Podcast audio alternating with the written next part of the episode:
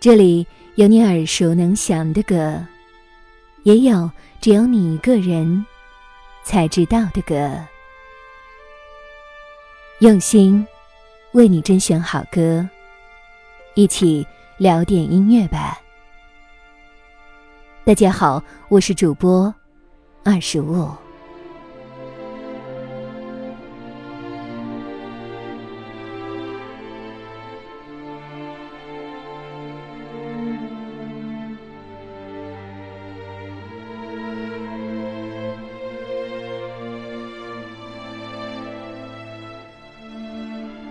如果说去年的国庆档电影因为疫情影响，更像是某种意义上的春节档，那么今年的国庆档绝对称得上纯粹。几部主旋律电影各有特色，交相辉映着这个红色节日。一排二排打右边，三排四排打左边，听命令，沿空电台和密连同志先撤。是。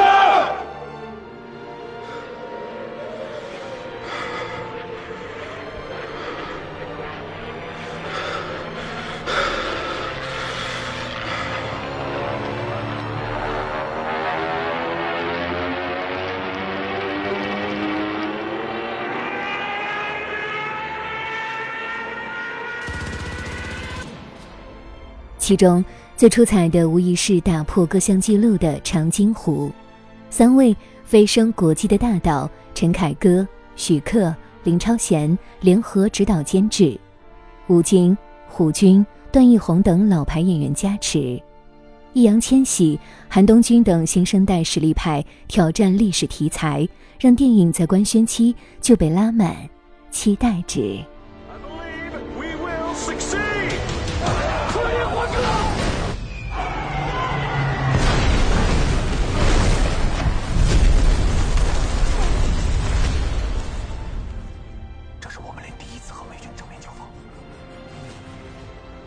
但另一方面，一手好牌打得稀烂是电影界的常事。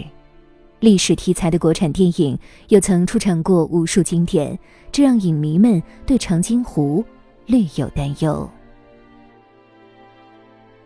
好在上映八天后，长津湖交出了一份甚至远超人们预期的优异答卷，连续八天拿下单日票房冠军，打破八百保持的票房纪录。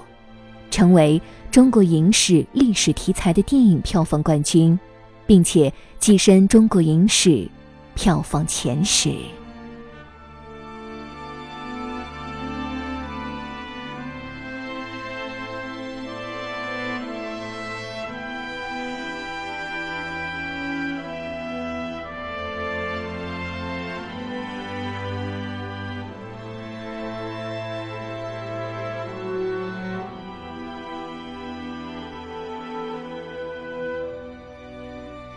口碑方面，《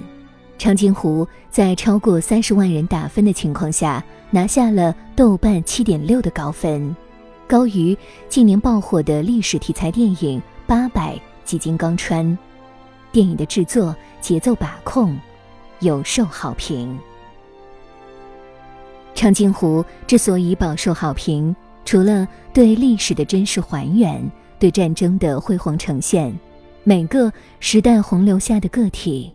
也得到了最饱满的形象塑造。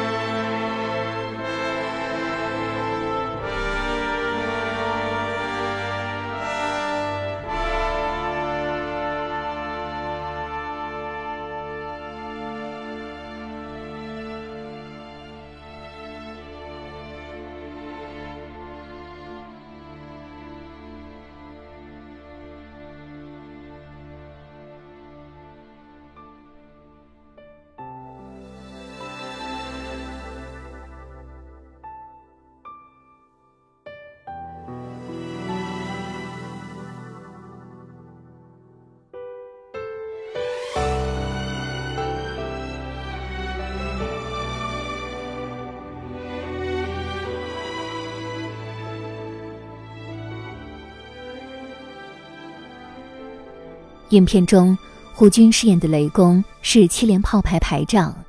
为了保护战友们，独自一人开车将滚烫的标志弹运到了美军的坦克车群中。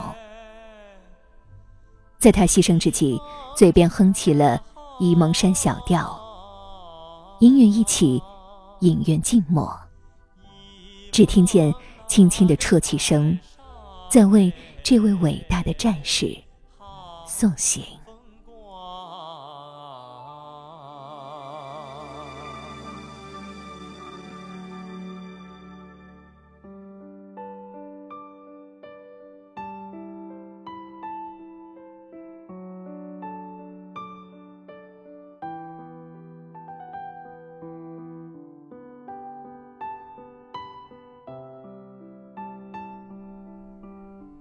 如果没有看过电影，你可以想象这么一个画面：一位平日里刚毅勇猛的战士，在战死时刻唱的不是什么激昂的战歌，而是一曲悠扬的家乡民谣。他如此热爱自己的故土，以至于宁愿用生命换取他的和平。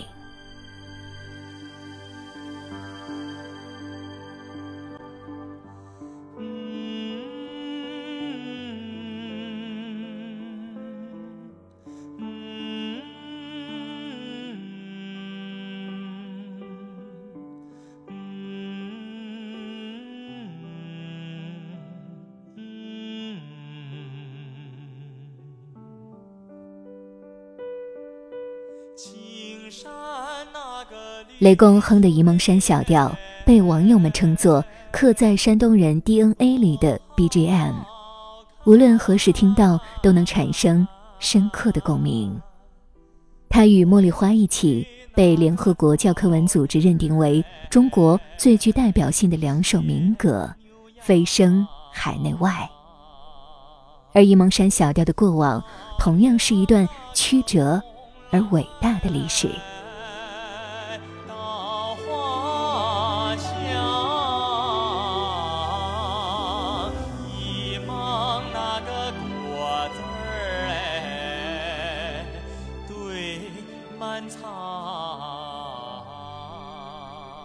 时任抗日军政大学第一分校校文工团的编审股长李玲和团员阮若山受主任袁成龙之命，在费县白石屋村借助当地的花鼓调编写了歌曲《反对黄沙会》。这首歌作为沂蒙山小调的前身，在政治攻势阶段起到了无比关键的作用。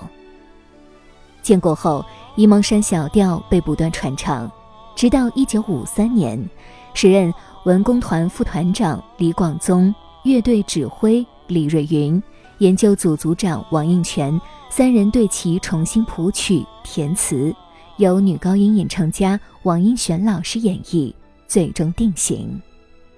这个版本删去了揭露黄沙会的内容，保留了歌颂党的内容，增补了赞美沂蒙风光的内容。从此成为象征临沂、象征山东、象征中华民族的经典民歌。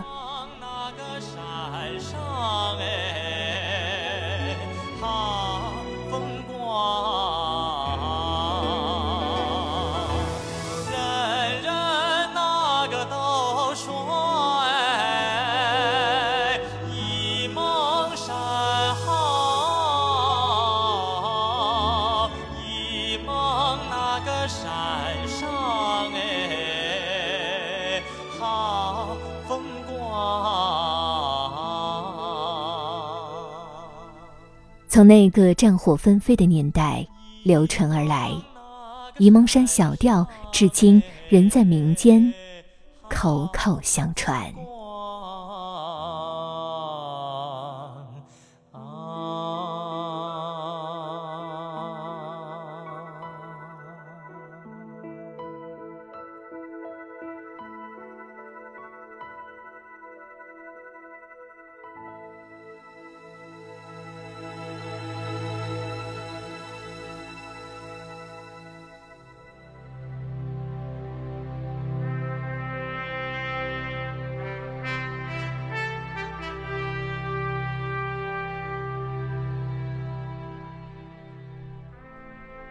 与沂蒙山小调相对的《长津湖》主题曲《最可爱的人》，则带给我们另一种感动。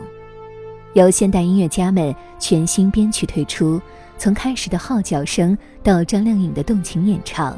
让人感受到更广阔的恢宏场景，仿佛在上帝视角俯瞰着历史的前行。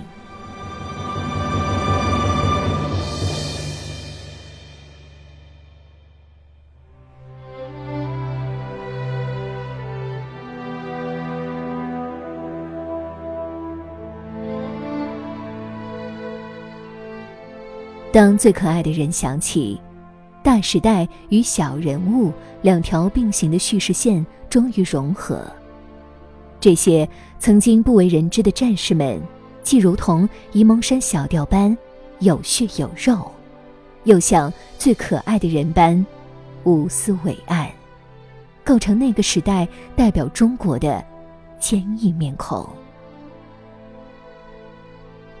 长津湖史无前例的斥资十三亿人民币，在中国影史上留下了光辉的一笔；而沂蒙山小调则作为电影的重磅催泪弹，深入人心，成为长津湖里无心插柳而又举重若轻的一个瞬间。从此，谈起中华民族的代表音乐，除了无人不知的《茉莉花》。这首承载着战士们血与泪的沂蒙山小调，也该拥有姓名。